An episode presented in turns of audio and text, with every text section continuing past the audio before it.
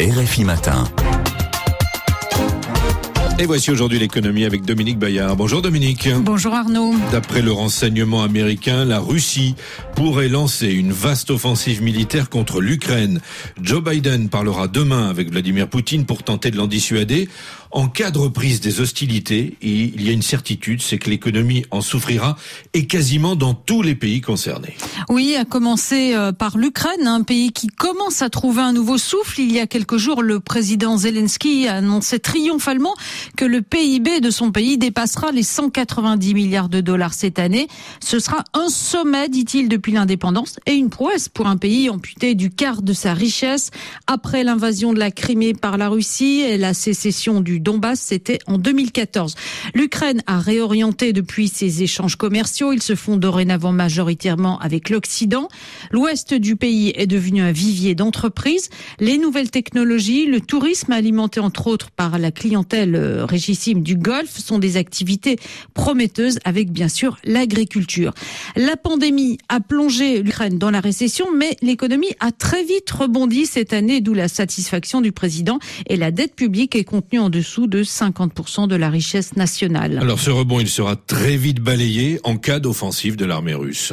Euh, oui, en cas de conflit armé, elle devra en payer le prix, même si l'économie ukrainienne a prouvé depuis ces temps à quel point elle pouvait être résiliente, comment elle pouvait s'adapter à la guerre. Alors ce qu'on prévoit dans l'immédiat, c'est que le chauffage d'abord pourrait manquer au moment où les températures sont les plus glaciales, car l'Ukraine dépend encore du gaz russe pour sa consommation domestique.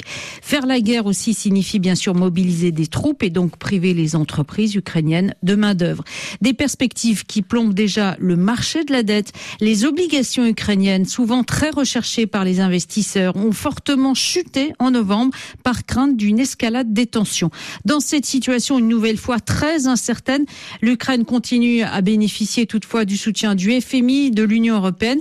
En contrepartie, les bailleurs attendent un véritable assainissement de l'économie ukrainienne, toujours vérolée par la corruption et l'omnipotence des oligarques. Euh, la Russie s'expose de son côté à des sanctions renforcées de la part de l'Union européenne.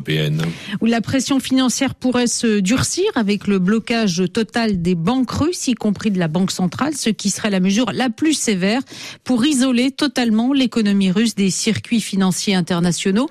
Un embargo sur le pétrole, voire sur le gaz russe, pourrait même être envisagé. C'est la menace ultime puisque les hydrocarbures sont encore pour la Russie son principal pourvoyeur de devises et de recettes fiscales.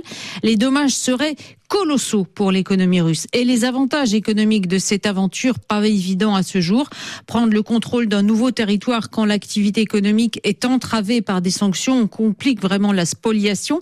La balance coût-bénéfice est nettement négative pour les Russes. Cela fait partie des arguments qui pourraient dissuader le Kremlin de passer à l'acte. Et puis un embargo sur le gaz russe aurait aussi des, des répercussions très négatives en Europe. Oui, le tiers de son approvisionnement dépend de Gazprom, la société russe de gaz. Alors les ventes de gaz gaz russe venait à être interdite, cela pourrait déclencher en Europe la pire crise énergétique jamais connue jusqu'alors, avec en corollaire une forte inflation. On voit bien que l'inflation se réveille en ce moment. Tout ça, eh bien, sera, fera vaciller des économies déjà ébranlées par le Covid-19. Le retour de la guerre aux frontières de l'Europe ne fera que des perdants. C'est pourquoi tous les pays concernés vont sans doute tout faire pour empêcher cette catastrophe. En bref, Dominique, en quelques mots, le commerce des armes a encore enregistré un chiffre d'affaires record en 2020 2020 malgré le Covid.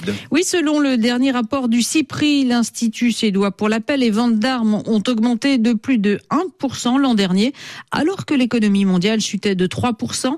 La moitié des ventes sont le fait de sociétés américaines. À noter que la Russie et la France sont en repli, mais Paris s'est déjà rattrapé. On atteste le contrat record signé il y a quelques jours aux Émirats arabes unis pour la vente de rafales et de matériel militaire. Merci Dominique Bayard.